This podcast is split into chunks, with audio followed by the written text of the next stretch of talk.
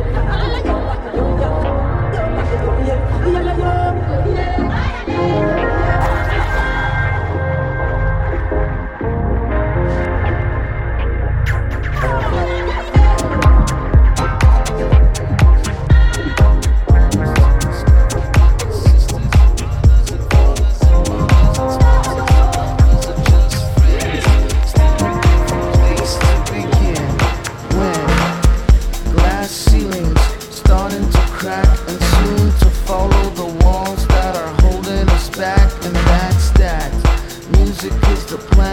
Everything they've together with the it's just fear.